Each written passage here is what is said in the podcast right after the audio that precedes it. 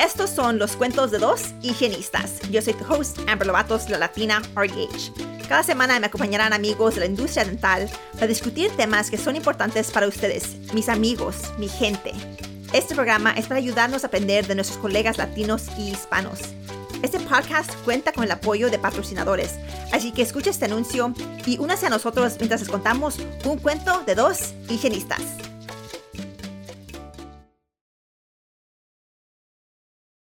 Bienvenidos de regreso a un cuento de dos higienistas. Estoy aquí con Esme. Este, ¿cómo estás hoy? Muy bien, ¿y usted?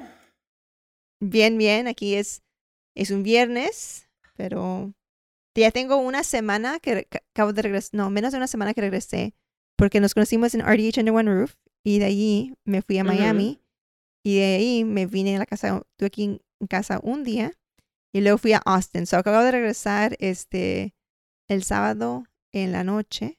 Ya casi tengo una semana en casa. Ah, apenas me estoy recuperando. Eh, fue un largo viaje. So, I'm happy to be home. Oh my God. I give you, you know, RDH under one roof. I went to Evolution and then under one roof. And that was my first time going to a big dental conference, especially one out of state. So um, I was kind of shocked at how much it is. I it, it, was so much fun. I met so many people. But you know Angie. Angie is actually the one who introduced us. She said it so well. She said, "I thought I would get more rest and get more work done because I didn't have my kids." And she said, "I'm going home more tired and with more stuff oh, to yeah. do." And I said, "Thank God you told me that because it's mom guilt, right? You're you're thinking, well, I'm by myself in this hotel room. I'm going to get everything done. It takes it out of you. You are going to CEs day in, day out, and then there's the networking stuff. And you pay so much money to go to these conferences. You're you're thinking, this is why I'm here. I need to go. I need to meet people. I need to participate. You know, FOMO is real, right? Everyone's going to all this stuff. But man, it takes it out of you. So the fact that you've done all that you've done. Pero eso bonito. I think bonito tener representación. Bonito tener una latina like on stage. Um, mm-hmm. So when I got my award, one of the pictures that I sent in was of my Mexican flag.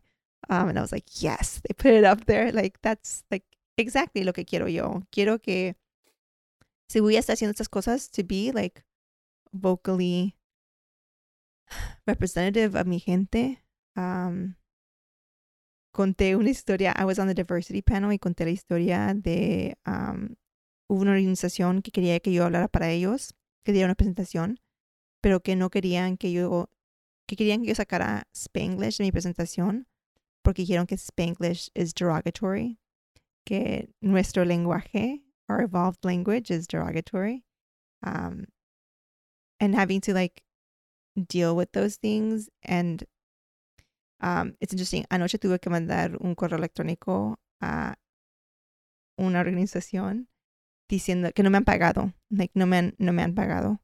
And, um, and telling them, like, ustedes saben que yo estoy aquí representando a mi gente. Que quieren ustedes, según ustedes, quieren escuchar estos mensajes.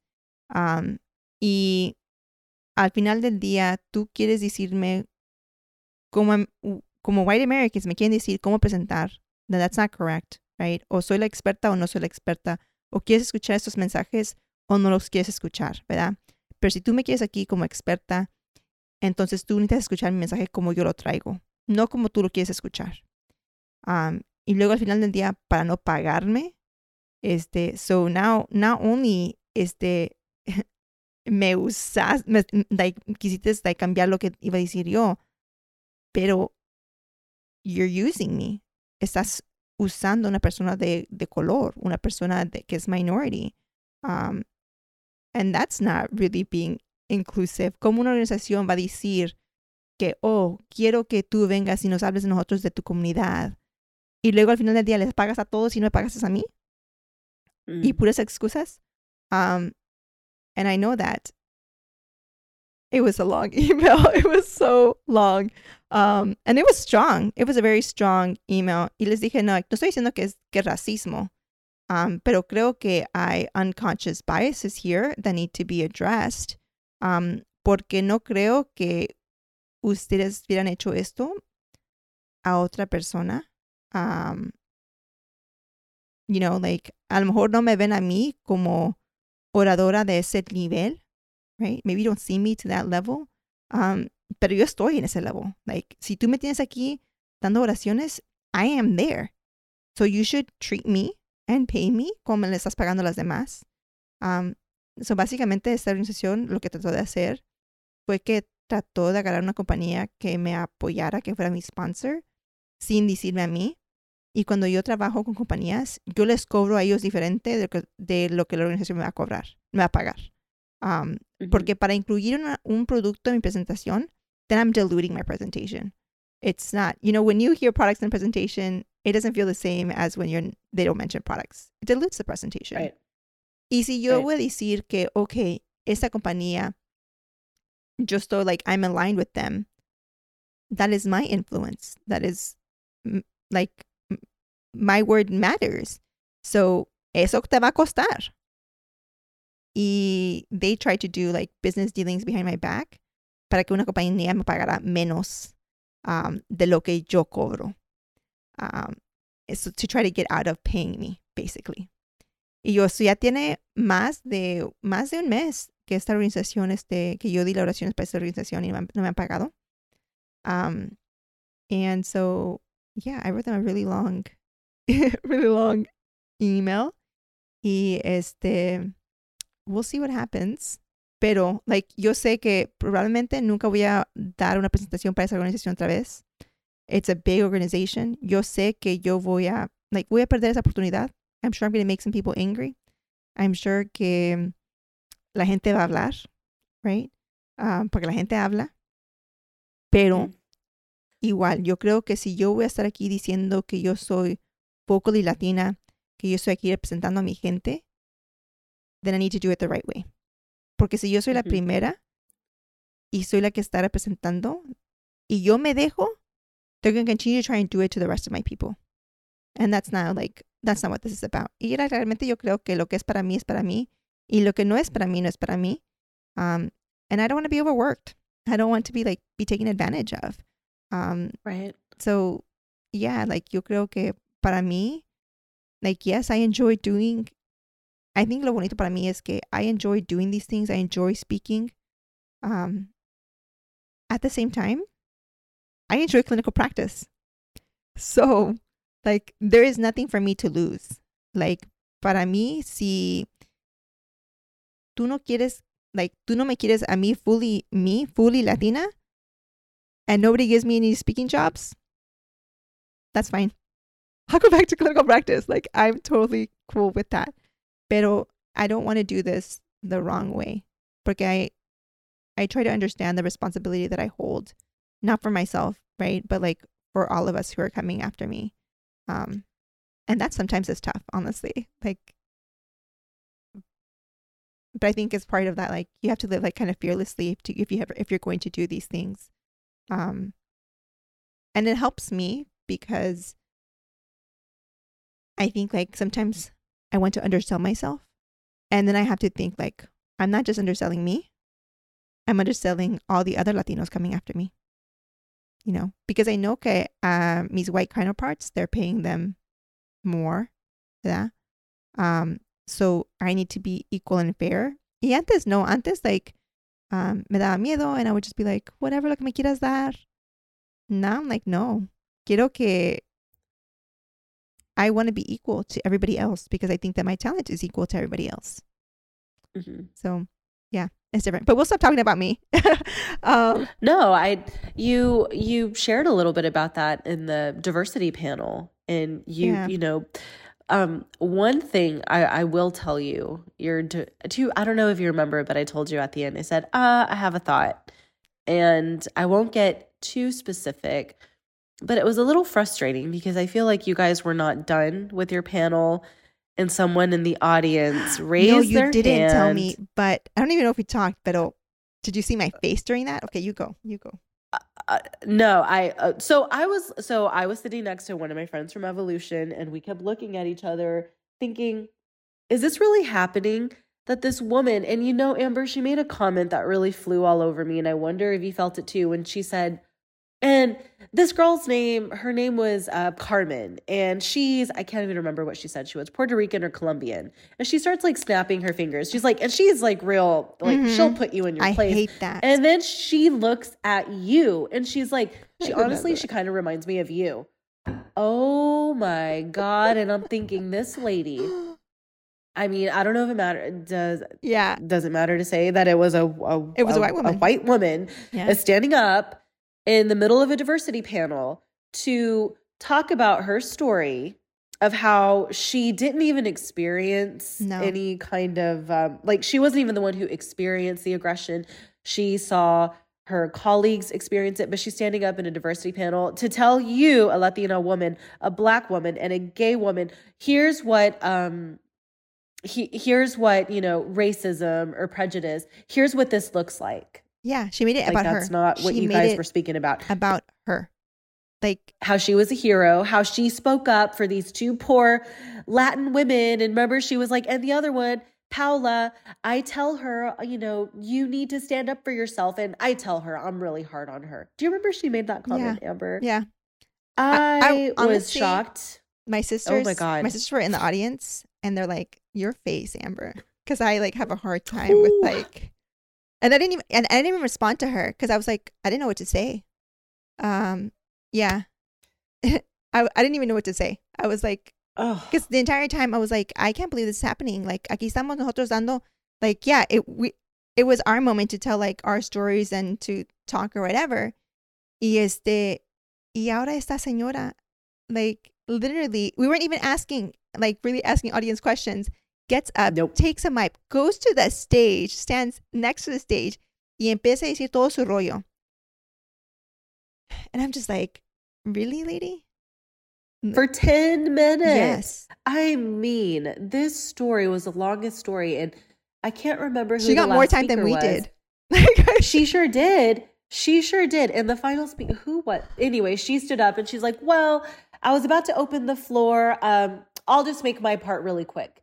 And I'm thinking, hmm this woman who's serving on the diversity panel, her time got cut short because this white woman felt the need to stand up and tell everybody, here's what it looks like and here's what you need to do. And the whole point of the story was how she was a hero and how Yeah. she called the grocery store and talked to the manager Yeah. and said, You're not going to treat my friends that way or we'll stop going to your store. Um, Yeah. I was yeah. shocked, I, you know what? really. You know what else? Incredulous. Like, estaba diciendo a mis amigas, and I have like really good, like, I mean, I live in Texas. I got lots of white, like, white friends, um, a lot of like white RDH friends who I love, right? Um, and who do like,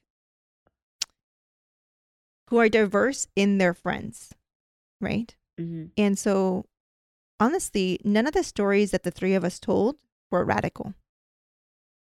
They weren't. And so when I see people in like La Audiencia, like be like, gasping, you know, like, I was like, clutching their pearls. yeah, they're like, they can't imagine that something like this would happen. And I'm like, this is like so PG. Esto no es nada. Esto no es nada. You know, I've had people trying to call immigration on my family. You know, I've had people like dental professionals like tell me to speak in American, to, you know, that I speak like a Mexican. Like, I, mira, and I'm a light skinned Latina and I hear these things. People tell me these things to my face, you know, and, or that, or that the reason that I get these speaks, these talks is because I'm diverse. Not because I'm good, because mira, I am good. they so they take away my value, right? Like they they can't imagine that this Latina is actually a good speaker. Um, no, it's that I'm diverse, and that's and that diverse is hot right now, and that's why I'm getting these talks. You know, like I had people tell me these things to my face, and like, and so none of these things are like the things that we talked about on stage. Wow. None of them were radical, and I mean, I appreciate everybody who attended because it's like, okay, hopefully you're like, you're receptive to these things. You're here to listen to this. Like, thank you for being here. Pero al mismo tiempo, I don't think it's appropriate to make it about you. Right? Yeah. Like either you're here to listen to us or or you're not. Like you really need to be like self-reflective. Ah, Hubo una una señora aquí de Texas que she submitted a video to a uh, award where you submit a video. Okay, I won't say the name of the award so we don't like call this lady out. But you submit a video, okay, and like why you feel like you deserve this award. And it's like a one minute video. Esta mujer dijo que la raz- eh, she's an educator. Dijo que la razón que she feels like she deserves this award is because ella hace, um, she makes it a point to be inclusive to her students. Que, and I'm like, and, and I'm like, wow, man, that is the bare minimum. It is Yeah. the bare minimum to be fair to your students. It is the bare minimum to treat them equally. It is that is lo mínimo que puedes hacer is to be a good person. Like you don't Yeah. deserve an award. A good job por no ser racista. You know, like no. What do you mean? Um, now, si tú empezaste una un scholarship or you know start giving class on diversity and inclusion or un programa, ya eso ya es diferente. Okay, ya hiciste un poquito más. All right, let's give you an award. And so estaba yo hablando con mi hermana sobre esto, and she's like, you know why though she feels that she needs this award? Es que para ella es trabajo. Para ella le cuesta. Tiene que tomar Mm. esos steps to not be prejudiced, to be inclusive. And the fact that que tiene que hacer eso y lo está haciendo, she feels like it deserves recognition when it doesn't. It is the bare minimum for you to be in that classroom. It is the bare minimum for you to be receptive. It's the bare minimum to be a good person. I don't think that you deserve anything extra for that. Um, so while like I appreciate los que estaban allí, I still think that you being there is a small portion of it. right. Like you also just need to be like make changes and be reflective about like you and your practices and your life and the things that you do and taking that moment away from um three people in marginalized groups to make it about you. Well, and it's exactly like you said, just showing up, that isn't all of it. But the biggest component of that would have been to just sit and just listen. Yeah. And that's why a lot of change doesn't happen because she was hearing what you guys were saying and she was formulating a response in her head, right? Mhm. It's one of those, how does this affect me? And I don't single her out just because she was a white woman. That's not the point. I I would have felt that way if anybody would have stood up and felt the need to take from you all. You're there on this panel. Our job was to show up and sit and listen. And I think where that's, I think that's where a lot of the disconnect comes from. Yeah. We really don't know how to listen anymore. yeah. Um, ha- have you noticed that as a speaker or just with all the work that you do? Yeah, and I'll say that that's true. And I've had that here from like other speakers too, right? Um, where people will stand up and like take control over the the presentation, um, and that's that's tough. I haven't really had a whole lot of that, and I think because my presentations are very like niche, um, and also because my presentations are very much about like me and my life. um, so like you can't tell my story like and i do appreciate when there are some people who do tell those stories and especially with my like my latino courses if there's other latinos who like come on and like want to say something and i'm like i appreciate that and i want to give them their time because muchas veces nuestra gente no ha tenido la oportunidad de compartir sus experiencias and if i can give them that Mhm. then great. Pero si no eres parte de la comunidad you know then no. But i've had people like afterwards come up to me and say like like the time that I was told like I speak like a Mexican, um, it was after my speak Spanglish course, and she had heard me talk for two hours, y al final vino it's like, hey, no tomes esto like de mal manera, en English, pero tú hablas como una mexicana. so two hours of you hearing me talk about my community and what you got from that was that I speak like a Mexican. That's really that's all you that, that's all that you gained. And I find that super interesting porque cuando yo hablo con otra gente y les digo y, y hablo en español, me dicen, "Oh, tú hablas hablas español bien y no lo hablas como una mexicana." Um, no realmente no tengo un acento, o sea que a mí a veces sí, a veces sí me sale meji- lo mexicano, pero no realmente tengo un acento, o sea que sea de, de rancho o que sea like overly mexicana, mi acento. So I think I find that really really interesting. I also had somebody actually at RDH Under One Roof decirme, creo que me están tratando de insultar, porque estaba yo hablando de, estamos hablando del diversity panel y estamos hablando de las mujeres después que empezaron a llorar porque su organización no deja que hablen con sus pacientes en español, que solo, I don't know if you that, that they didn't let them speak in Spanish. I was. Yeah. Yes. Y Yes. estamos hablando de eso y le digo, y, y then to, I'm like, y los otros, like on the other side of that, quieren que hablemos con nuestros pacientes en español, pero entre nosotros no quieren que hablemos español. And so solo cuando es conveniente para ti quieres que hable yo español, you know. Um, and so esta mujer who was with us, este dice, y esta persona ha hecho, ha hecho otras cosas, pero like ha dicho que mi nombre, like she wouldn't, no dijo mi nombre en on a stage porque dijo que mi nombre era muy difícil para decir. like the first time that a Latina is on a stage, but my name is not even hard. Pero she está diciendo, oh, es que cuando ustedes se ponen a hablar en español, y'all are talking mess. And I'm like, no. Cuando yo hablo español y yo, y la razón, like, me da tanto, like, orgullo cuando alguien me dice, like, y mucha felicidad cuando alguien me dice, like, oh, tú hablas español bien. You know why? Because I make it a point to practice. Porque yo siempre cuando tengo la oportunidad, yo trato de hablar español. It's uncomfortable for me, porque no es fácil para mí hablar español. Um, y me toma más tiempo para pensar en palabras, y no es, no me sale tan fácil como me sale, como me sale el inglés. Right? Y yo sé que no, veces no digo las palabras correctamente, no sé qué es. Like, I know, so it's hard for me. Pero yo hago el punto de hablarlo y practicarlo para mejorar mi español. And so, like, no. To assume que todos cuando hablamos español es porque estamos hablando mess. And so, I'm like, okay, so tú crees que nosotros no debemos tener el derecho de hablar en español porque tú piensas que cada vez que nosotros hablamos español es para hablar mal de alguien? That's what, like, that's what you're saying? She's like, no, I'm just saying que, like, I'm like, okay. Y luego ca- cambiamos un poquito el tema y les digo, pues, you know, mis papás, para mí, cuando empezamos la escuela, me pusieron en clases de inglés en vez de clases de ESL porque no querían que yo tuviera acento. Like, that's the reason. And she's like, oh, pero tú sí tienes un acento. Like, you have a strong accent. Digo, and I'm like, sentía yo como que me quería ofender con eso. ¿Me entiendes? Like, Yeah. yeah.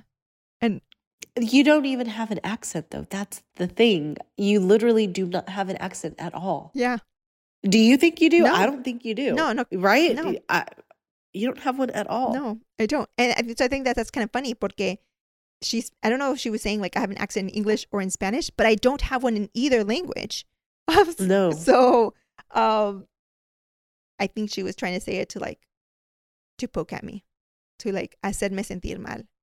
Um, Yeah. and it did in that moment. Like, I was messaging my friends, my Angie and Shauna, um, both not Latinas, and I was telling them like what I had experienced. I was like, I just want to leave. Like, quiero llorar. Like, I just that even at this stage of this level that I am at, que todavía me estén pasando estas cosas, you know, um, it's frustrating because I did like I went to this conference being an award winner, being a speaker, being on a panel, like, you know, and people still say these things to you, like no importa qué nivel estés, like that they would pick your your cultura as an insult.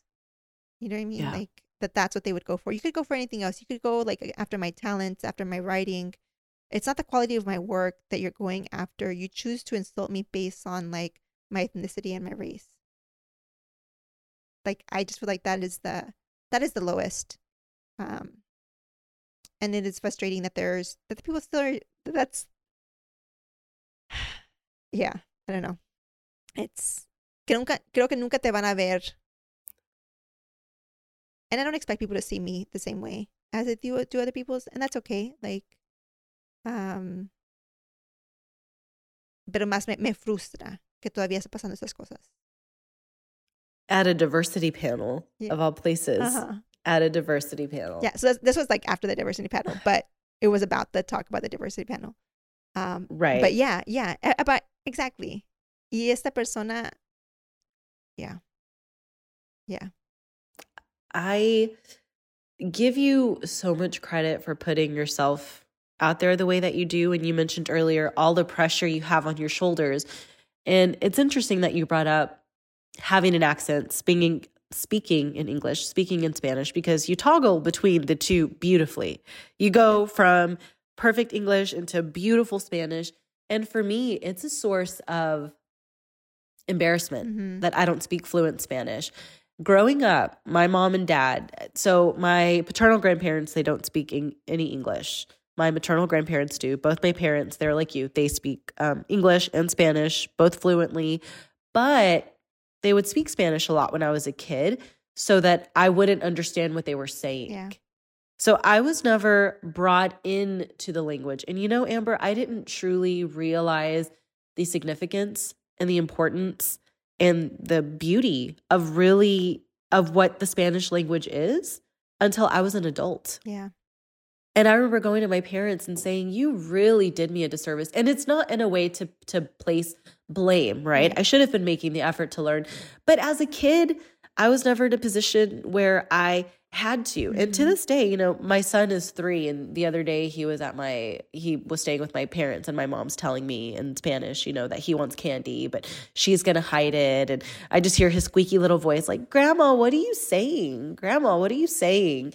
And I told her, "Do not do that to him." Because they already do that now. When she talks to me about something pertaining to the kids, she talks it in Spanish and, or she speaks it in Spanish, excuse me. And it's so frustrating. And like me and a lot of my cousins, we don't speak fluent Spanish because my mom, my tias, my tios, that's what they all did. yeah, They spoke it over our head. And the question I didn't get to ask you at the diversity panel because, you know, you were cut off pretty short. Uh, the question I was going to ask you was as a Latina woman, I want to be more representative of our culture in the dental community. It's lacking. And I see you, Amber, and I remember telling you, um, I think it was after you got your award. And I told you, I can't imagine the pressure that you feel carrying it all by yourself, and you shouldn't have to be. yeah, And you know, for me, I didn't have any kind of social media platform. I I got an Instagram the week of um of uh of RDH under one roof, and a big part of that cuz I talked to you. And it was one of those things where you need to get over yourself and get over your fears because you know, this woman is trying to build something. She cannot do it all her you could do it all on your own by the way. You're incredible, but you shouldn't have to. Do you know what I Yeah. mean? Like you cannot be the one person representing the entire Latino community. Yeah. You need help. But a, a big part of me feels how can I do that without speaking fluent Spanish? How can I help you? What can I do? What would your advice be to a Latina, Latino, however someone identifies in the Latino community who wants to be more of a voice and do more of the work that you're doing to uplift our community, our people? yeah. You know, I think one of the reasons that for me, why it infuriated me so much that this organization said that Spanglish was derogatory, um, is because of how we are made to feel because we don't speak Spanish perfectly. We are told and we are ashamed that, oh, we don't speak English perfectly. Oh, you don't speak Spanish perfectly. You're not a real Latina. You're not a real American. You know, Yeah.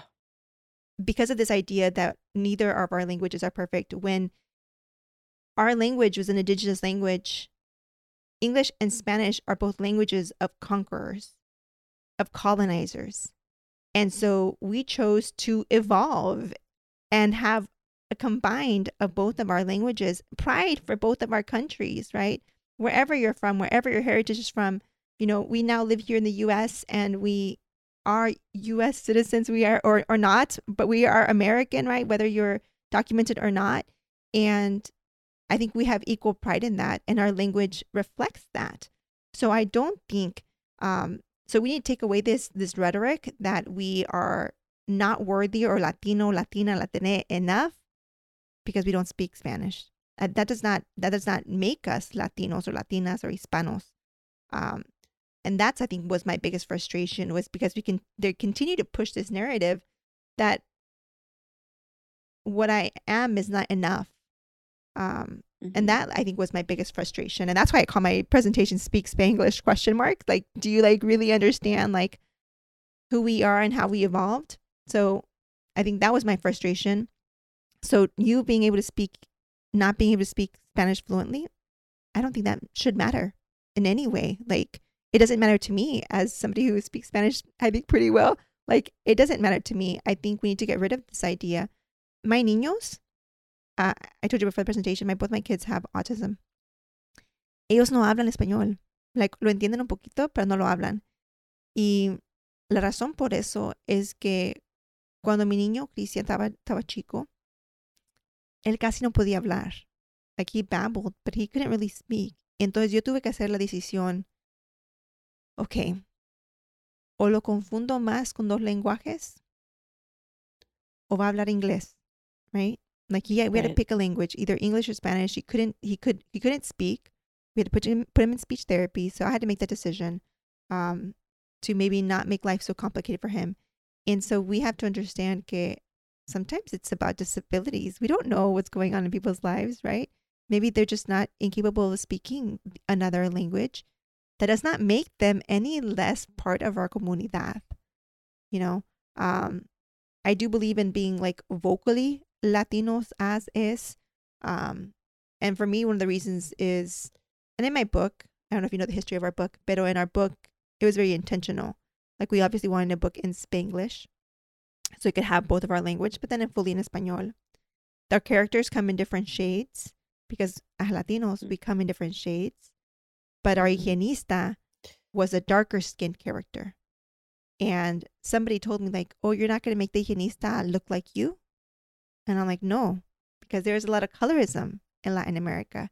There is this idea that as Latinos, um, the indigenous Latinos are less than. They are the servants, right? And I mean, you see that in novelas, right? The the main characters are the light skinned characters, and we, Right. we didn't want to perpetuate that. So no, our higienista, our person of power, a person of knowledge, they're going to be dark skinned, right? Um, but for me, like I also wanted to be understood that I'm not less Latina because I am light skinned. You know, I've had some people kind of be like, que me dijeron, um, kind of trying to, I feel like, diminish like my experiences porque I'm light skinned. Um, and I agree. I have privilege in my skin color. 100%. I have privilege in my skin color. Um, I am ethnically ambiguous, uh, which is why it's also important for me to be vocally Latina. When I go on to these places and be like, I'm a speaker, no, but you're not going to confuse me. I'm going to tell you who I am. You're not going to put me in a box that I don't belong in. I am Latina. Um, and you categorize me that way, good or bad, whichever way you, t- you choose to take that. Um, I am Latina. Este, but yeah, you know, so and I've and I've experienced, I do have privilege in the color of my skin, absolutely. Um, and being a, I still feel young. and being, although my hermana says that I'm probably a señora now, I still feel young. Um, and like being young and having straight hair and not having curly hair. Um, in like in being pretty. Um, there's Yeah. privilege in all those things. Is the and not having those like fully indigenous characteristics. There's privilege in all those things. But at the same time, I have experienced other things, um, and those things shouldn't be discounted either. Um, but for me, I think like kind of to like answer your question, I think being vocally Latinos, I love with people on Instagram, they put like their flags.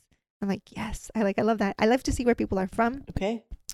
Um, okay. yeah, I mean, and that's like super simple thing. When people who are not from our community, when they ask me like, what can we do? I say, say our names, like fully say our names. Don't like, I don't know if you've heard that saying when like, when people are like, they, if they can say charcuterie, they can say your name.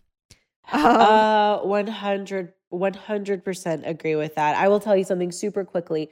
Um, so we both teach, right? Or you you you, Mm-hmm. You taught, I teach now. And I remember like my first week teaching in this program, I told students, I was like, let me tell you one little thing.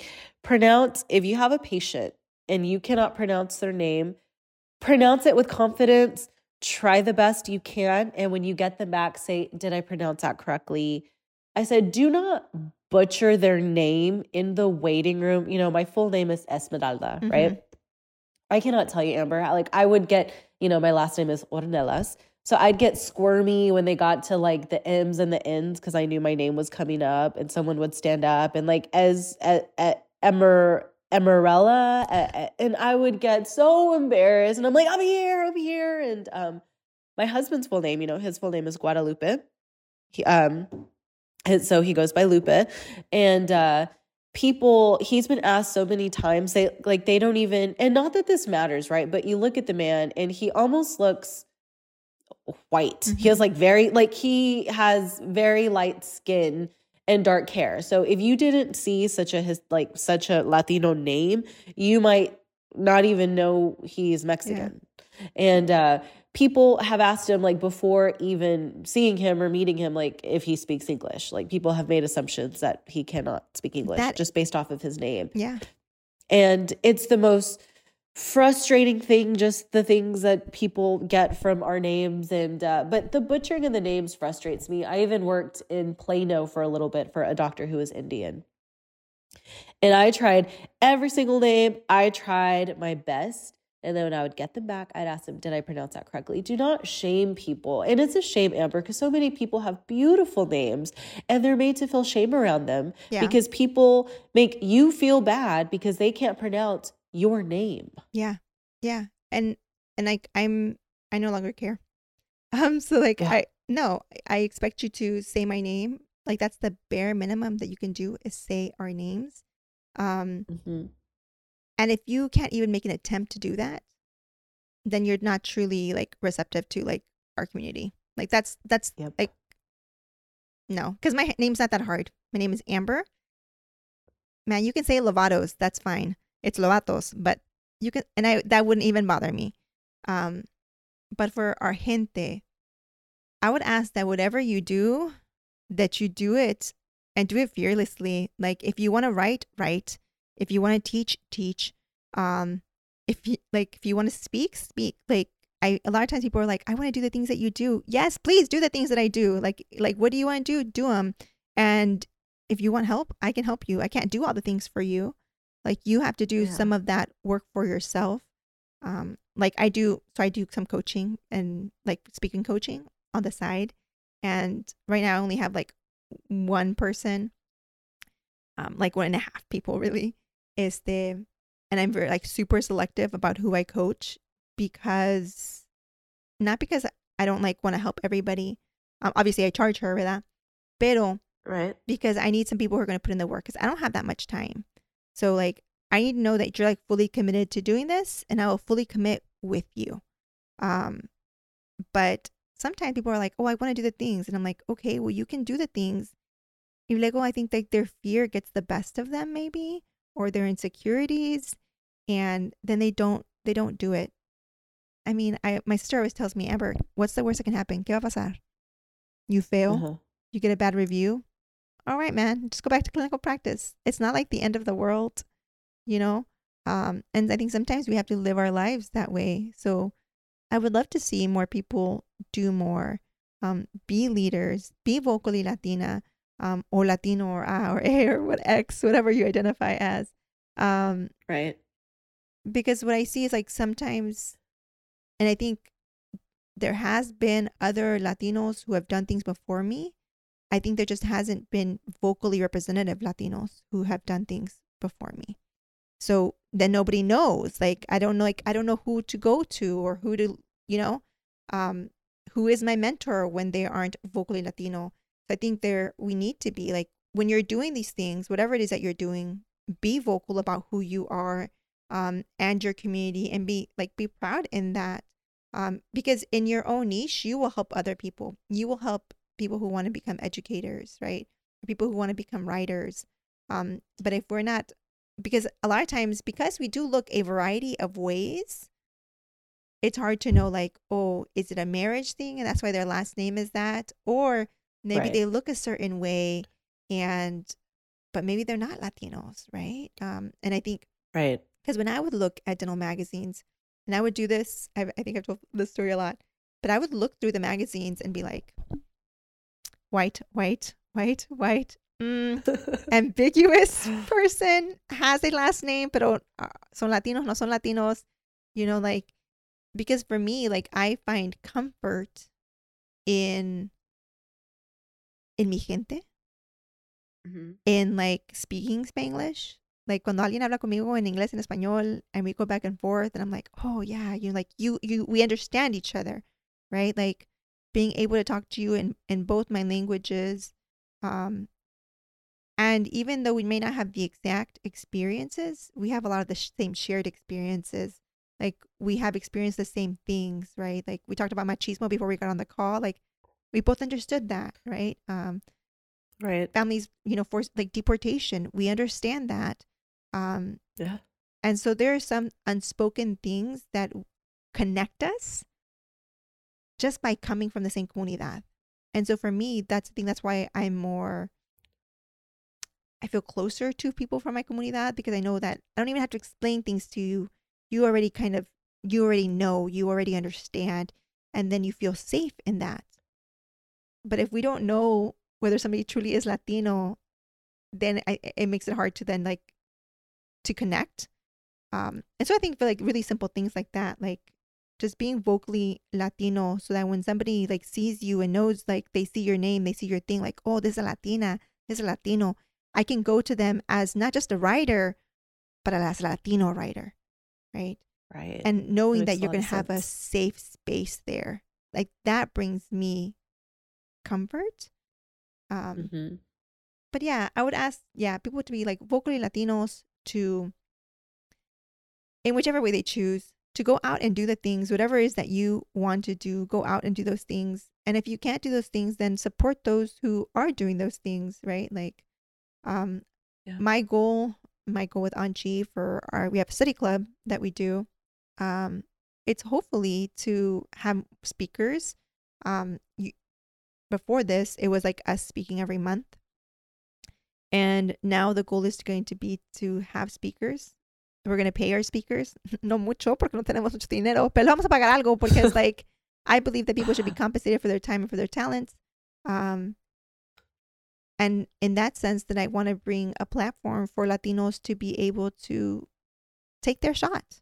Si quieren hacer una oración, to take it. Um, when I also have a column, he, I don't say this very often, but I do try to buscar a gente que son come from marginalized groups. You know, um, I will I would feature anybody. I don't like discriminate against anybody, pero um, I do try to think about like who hasn't been um featured, right? Like I featured Amanda the Deaf RDH. That's a marginalized group we don't Yeah. talk about very much, right? Um, right. and so when you have those positions of power, then using that power to bring light to those who aren't often brought light to. Um, I think just being like very intentional in the things that we do. Um, for you as an educator, I would say mentor Latino Latinas as as he says, you know, dental hygiene students. Um, maybe be a part of our group, Latin RDH. I need to be more active on it. Um, and helping us in creating ideas to be able to I'll say a variety of things would be like helping us create ideas like what how we can help you. Because right now it's just kind of like me trying to figure out like what do you, what do I think people would want, but I'm also right. disconnected, um, because I am in a position of power. I don't know what people need because I don't necessarily need the same things that you need. You know? Right. Um, Right. so giving us feedback, asking us what you need so that we can help you. Um, with Latin RDH, we try to do um, different professional developments. The next one I think I'm going to do is I want to have a panel of so in the industry we have what's called KOLs or key opinion leaders. That's what I am. Is the and there are companies who hire KOLs to speak, to write, to do cualquier cosa. Este, so I want I've asked a couple of companies who are the people who are in charge of KOLs to be on a panel and kind of tell us what they look for in KOLs. Para que nosotros sepamos, you know, like what is it that I'm supposed to be doing? What is it that you don't like to see on our social medias? um, or what's the amount of presence or engagement or you know what is it that you're looking for because i think a lot of times we're just kind of blind like okay voy a hacer las cosas pero a ver, a ver si cae you know um, so i think uh-huh. that's the next thing listening to the podcast sharing the podcast i don't do a very good job at advertising it but like at, right now i don't make money off of the podcast um, but the point of the podcast really is and the reason we started it was because we wanted to have bring voices of our gente I wanted to learn about other people, other Latinos in our industry. And nobody is featuring us. Nobody is talking about us. Nobody is telling our stories. I know this one has turned into like about me. Um, so we'll have to bring you back and have you talk about you. Este, but I mean, that was the point. The point was para que no se tenemos tan solos, because I feel like a lot of times, and I've heard this from a lot of people, like they feel lonely. Um, mm-hmm. They're in their silos and there, there isn't another Latino um, dental hygienist. And so using this podcast to be able to share those stories, eventually I hope to have sponsorship again para que because it, porque me cuesta dinero like to put this out cost me money cost me time cost me money both those things. Is the yeah. you know but yeah like apoyando el podcast being on the podcast like thank you for being on the podcast porque thank you for having me. No um there's you know I send links out and people no responde o le tienen miedo I'm like you know, it's okay. Just come out. We'll talk about like who you are and as you know, it doesn't have to be something like super serious, scientific. Este, so yeah, I mean, and if you need anything, reach out to me. I'm always happy to to help. Okay, so la última pregunta, si alguien te quiere contactar, ¿dónde te pueden contactar? So, if anybody wants to contact me, um, my email address is uh, my last name, O R N E L A S, my first initial E, the numbers 88 at gmail.com, and on Instagram, um, Esmy RDH, E S M Y R D H. Well, you were absolutely wonderful. Me encantó platicar contigo. Este, gracias a todos por escucharnos. Go and follow her. Este, y nos veremos el próximo martes. Gracias. Gracias por acompañarnos esta semana. Esperamos que hayan disfrutado este episodio. Asegúrese de presionar el botón de suscripción en su aplicación de podcast y que nos visiten en nuestras redes sociales. También les pedimos que inviten a sus amigos y sus amigas que nos escuchen. Realmente les agradecemos el apoyo que nos han dado la comunidad latina y hispana y nos vemos la próxima semana.